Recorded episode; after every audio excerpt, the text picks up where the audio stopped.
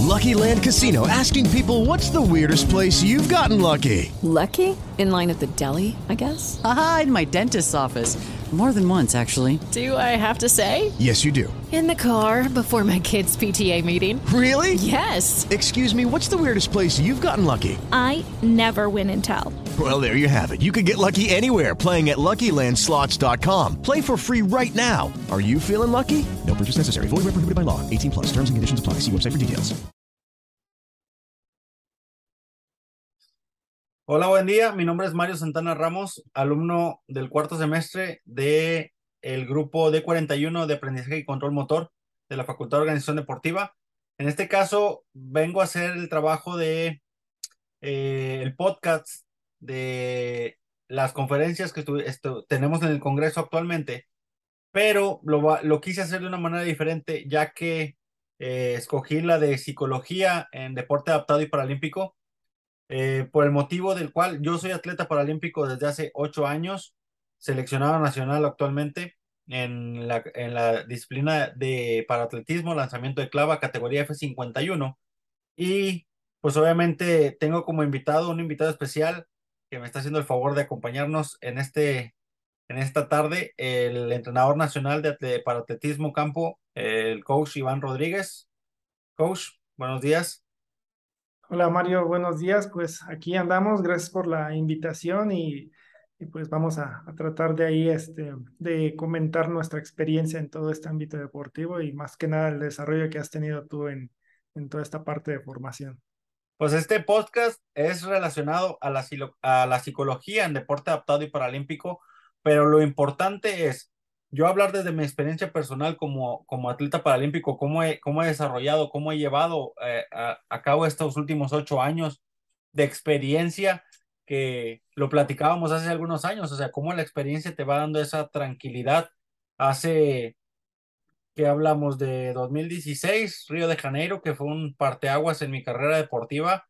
Eh, usted estuvo ahí y lo, la importancia que es el, el, lo que es la psicología en el, en el deporte, tanto en el paralímpico como convencional, pero en este caso el, deporte paralímpico, ya que uno como, como deportista, cuando no tienes la experiencia suficiente, das muchas cosas por hecho o eh, tratas de, de evadir ese trabajo eh, extra de lo que conlleva un deportista de alto rendimiento que piensas que nada más es el, el físico o el táctico o el entrenamiento diario del gimnasio y la, eso, esos trabajos extra que es en este caso la, la psicología, pues eran sesiones de estar cansado de, de, la parte física y luego ir a una sesión de, de, de psicología y luego los métodos que usan los psicólogos, pues a veces no son los más ortodoxos o comunes que, que no, no estamos acostumbrados y lo, lo das por hecho, lo, lo dejas pasar o no le das importancia hasta que viene una experiencia como la que viví yo en Río 2000, Río de Janeiro 2016 en los Juegos Paralímpicos, donde pues sí, al estar en competencia te viene esa, ese golpe de, de adrenalina que no sabes controlar, no tienes las herramientas adecuadas para controlar y pues viene la, la consecuencia que es que sientes que se te paraliza el cuerpo, el pánico escénico que le llaman, el, el que yo sentí en esa, en esa competencia que me paralizó completamente eh, el, el, cuerpo, la sensación, se me secó la garganta, hice todo el movimiento técnico que tenía muy entrenado o tenía entrenado, eh, no lo realicé de la manera correcta y eso pues obviamente llevó, desencadenó en un mal resultado que a final de cuentas pues al terminar la competencia quedas con un mal sabor de boca, eh, vienen esos pensamientos negativos de, de, de, que no, pues no, no estoy hecho para esto, quiero retirarme y, y cosas así, pero creo que a usted desde, desde su punto de vista, donde fue y platicó conmigo de que esto es parte del deporte y tenemos que, que aprender a lidiar con esas derrotas y más que todo darle la vuelta y, y, canalizarlos a algo positivo que es aprendizaje, más que todo yo lo hice, lo, lo, lo estábamos trabajando. Eh, no puedo decir que ya, que ya lo terminé de trabajar porque lo sigo trabajando en la actualidad hasta el día de hoy, después de siete, ocho años. Siento que, que, he avanzado, siento que voy por buen camino, pero es algo que, que se tiene que seguir trabajando.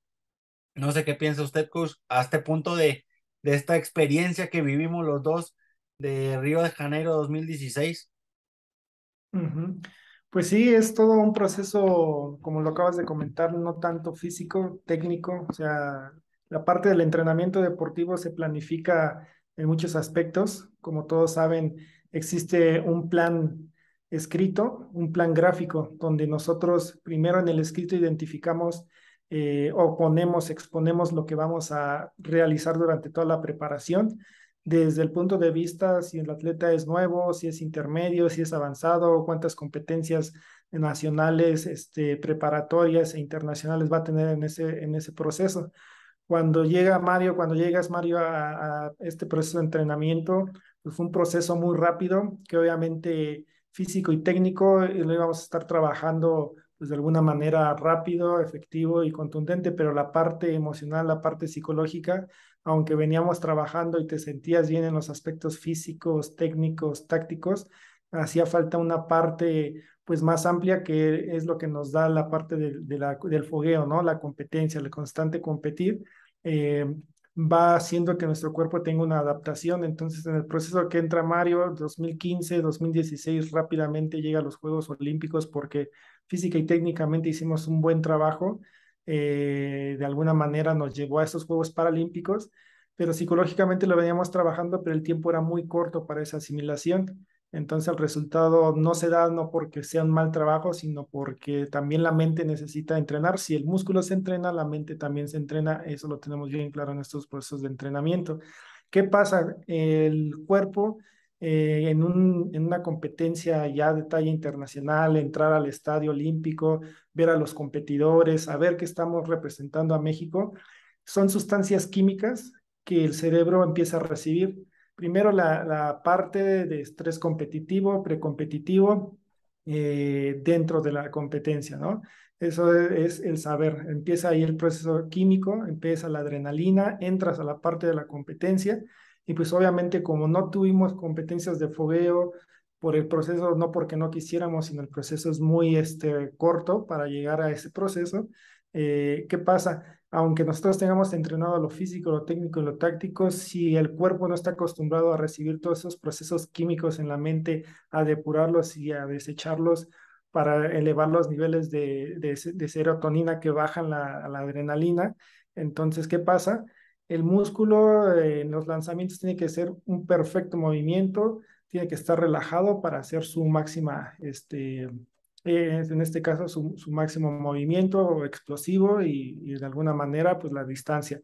Cuando un músculo se tensa empieza también a producir desgastes de ATP este, combinado con, con la parte de la adrenalina, pues se tensa y empieza ese proceso químico que si no es controlado, pues obviamente el rendimiento, por muy entrenado que estemos, pues no va a, este, a ser el mejor y el más óptimo. Entonces, ¿qué pasó en esa competencia? Pues básicamente sirvió para tener una adaptación para el 2017, para el 2018 y para el 2019, en el cual, este, obviamente, ahí todas esas competencias, todos esos procesos químicos, toda esa adaptación, el cuerpo ya sabe cómo de alguna manera bajar esos niveles de adrenalina y empieza a fluir más el resultado, pero básicamente esa parte a nivel psicológico, pues se trabaja este, ese estrés competitivo, se trabaja visualización, visualización de la competencia, eh, replicar la competencia en los chequeos uno tras otro, ir a, eventos de fogueo y tener esos objetivos eh, bien claros, desarrollar habilidades de pensamiento básicas, eh, esfuerzo competitivo, espíritu de lucha, todo eso que nos va de alguna manera este, trabajando la mente para poder llegar a esas competencias y el día que llega la competencia principal, esos procesos químicos, porque al final del día son procesos químicos, poderlos controlar y llegar con esa determinación, ese espíritu de lucha y que no le gane la adrenalina al cuerpo. Entonces, toda esa parte pues es entrenable y pues ahí Mario va, ya la va está asimilando, la va mejorando, va concentrándose, va bajando esos niveles de adrenalina con las herramientas que en la parte psicológica pues se van trabajando. Pues mire, yo le puedo hablar desde mi experiencia personal. Obviamente, digo, sí, 2016, luego como lo menciona, de una preparación para 2017, Londres fue ya diferente 2018 no tuvimos eventos, pero en los chequeos eh, iba yo viendo esa transformación, pero siempre estaban esos pensamientos de que estaba la, iba a llegar la competencia y siempre era ese, nervio de tal, de manera de que a ver qué va a pasar, o sea, a ver qué, qué voy a hacer ese día en la competencia, era como mucha incertidumbre.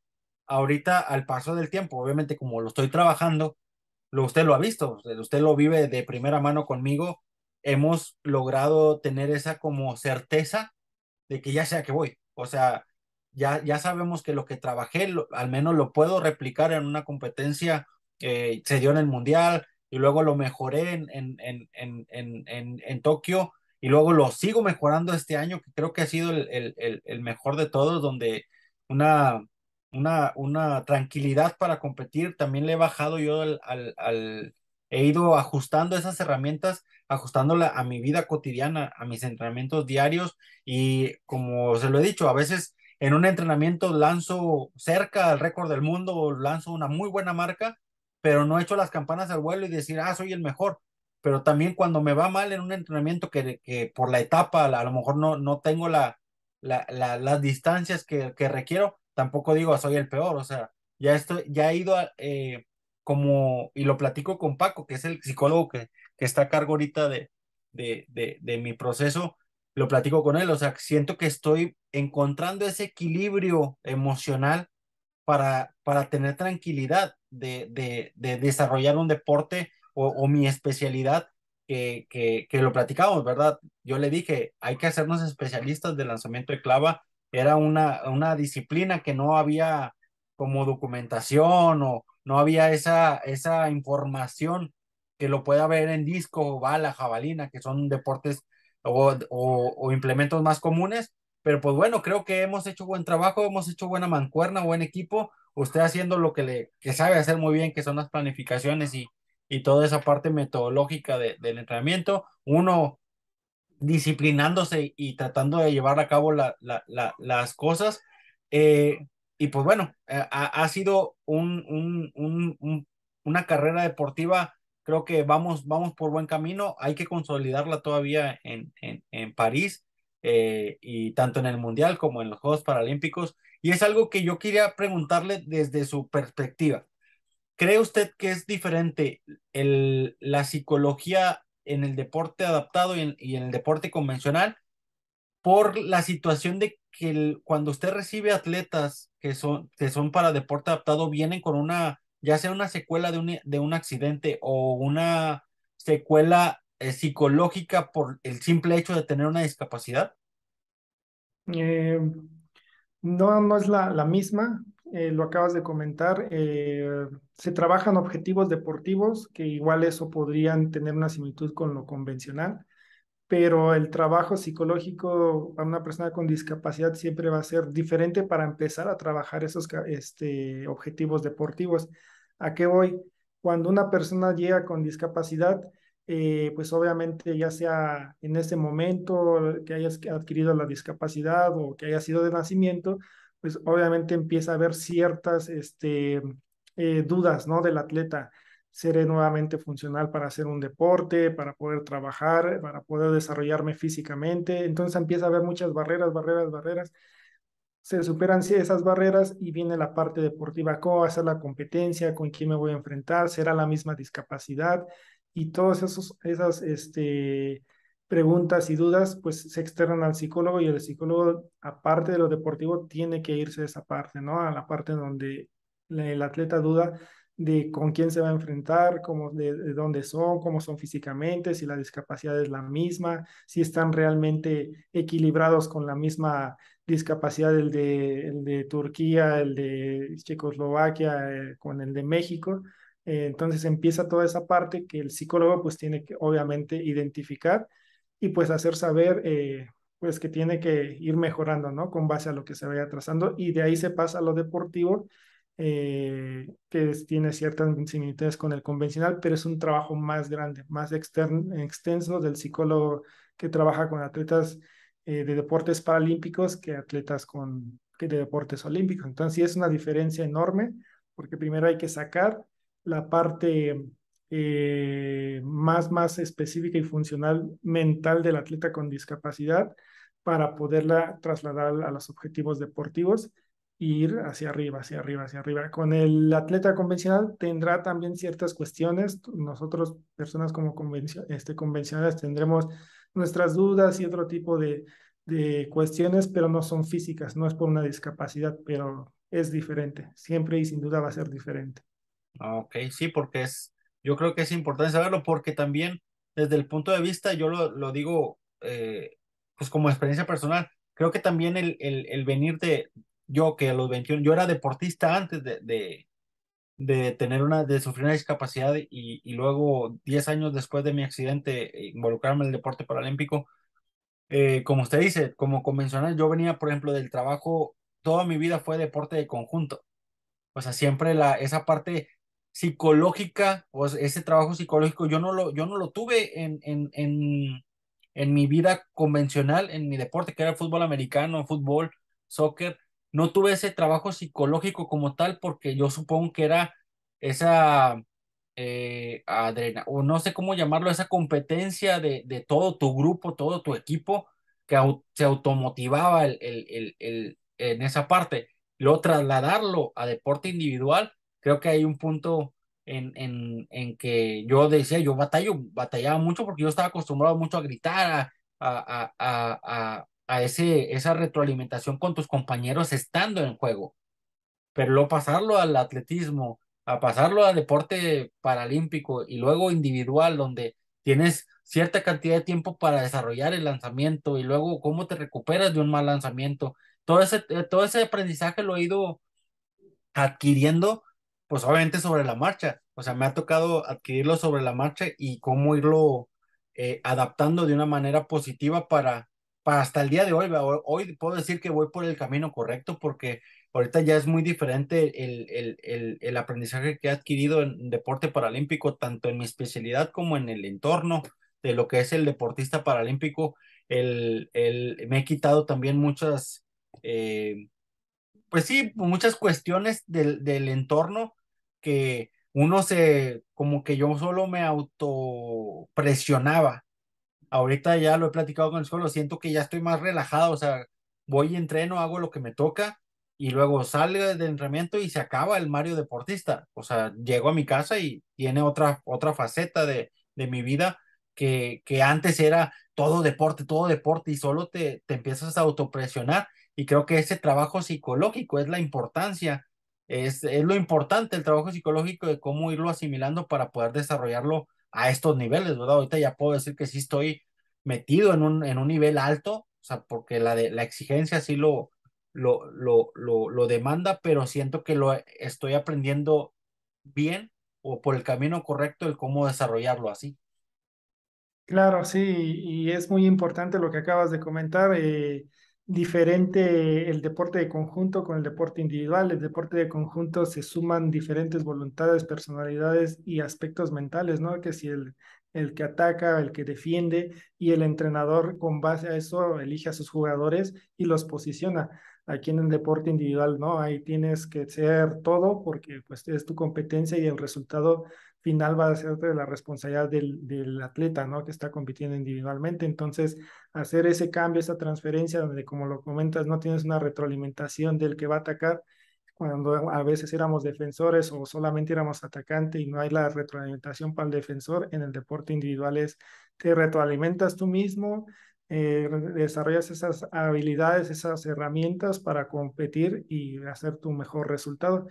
Y pues para los que van a escuchar este podcast, este, es bien cierto, este, Mario pues ya está en un nivel de alto rendimiento eh, en el cual pues ya ha desarrollado y obviamente lo veo en la plática, lo veo en los entrenamientos, lo veo con el psicólogo y pues hemos visto los resultados que han ido de menos a más desde el 2015 hasta el, hasta el 2022 con un, un récord, récord este, a nivel panamericano, siendo la constante, mejorando en competencia, cuando antes pues se venía gestionando, se venía este, trabajando esas mejoras en entrenamientos, trasladarlo a este momento, a estas competencias, habla de ya una asimilación enfocada más y desarrollada dentro del alto rendimiento. Entonces, esa parte es muy importante, es trabajo eh, pues de, años y pues afortunadamente al final del día pues se sigue trabajando y como todo, no podemos decir ya estamos este, en el pico y de ahí ya no nos vamos a mover en la parte mental. Claro, cada competencia va a ser diferente, vienen eventos el siguiente año y Mario tiene que seguir en esa constante, entrenando la mente, como entrenando el cuerpo, como desarrollando este, la técnica, la táctica, para llegar a las mismas condiciones que los competidores con los que se va a enfrentar. Entonces, eso es lo importante, eso es lo padre de la psicología, de lo físico, de lo técnico y de la planificación y del equipo multidisciplinario, que es lo que da el resultado entre todos, ¿no? El resultado es del atleta y de todo el equipo multidisciplinario. Siempre lo hemos dicho 50-50 para formar ese 100% y lograr ese, ese resultado, pues para todos, ¿no? Para, y en este caso, pues para también podérselos compartir a los que van a escuchar este podcast y, este, y pues sepan de dónde va desarrollando Mario, de dónde saca esa energía y que también la motivación es 75% intrínseca y el otro 25% es todo el equipo multidisciplinario y esa parte que trae Mario en este momento y con toda la experiencia, pues le va a ayudar a tener un buen resultado. Y pues bueno, hay que consagrar ese, ese, esa carrera, ese resultado en París. Así es, así es, y pues... Pues, pues coach, eh, no me queda más que agradecerle el tiempo y, y, y que me haya apoyado para, para desarrollar este podcast que se va a publicar en la, en, en, en, la, en la materia de aprendizaje y control motor de cuarto semestre de la Facultad de Organización Deportiva. Eh, le agradezco mucho que, que, me haya acompañado y compartir pues su experiencia, su conocimiento y pues este momentito, esta plática que tuvimos, que también a, a nosotros nos sirve como parte del proceso que traemos, nos sirve tener esa retroalimentación en, este, en estos temas importantes que es cómo, cómo desarrollamos la parte psicológica en, en los entrenamientos y en competencia. Claro, y algo muy importante que debe tener todo entrenador y atleta es hacer ese clic. Si no se hace ese clic, por muy buen psicólogo, por muy buen entrenador que uno sea, el resultado no se da. Tiene que hacerse un clic y obviamente pues aquí Mario me dice, vamos a hacer un podcast, lo hacemos, nos retroalimentamos en todo momento. Entonces, eso es lo que tienen que tener en cuenta los estudiantes de, de la, de, de, la materia. Deben de hacer clic con sus atletas, la fuerza ni los zapatos entran, entonces eso es eh, lo que yo les recomiendo. Y pues un saludo a los estudiantes, a los profesores, Mario, gracias por la invitación. Y cuando gustes pues hacemos otro podcast eh, sin problema. En una de esas, de, de aquí salgo también algo, sale algo bueno ya para que se haga formal este, estas pláticas de, de deporte paralímpico. Ahí le mando un saludo, coach, muchas gracias y nos vemos en París. Nos vemos, saludos.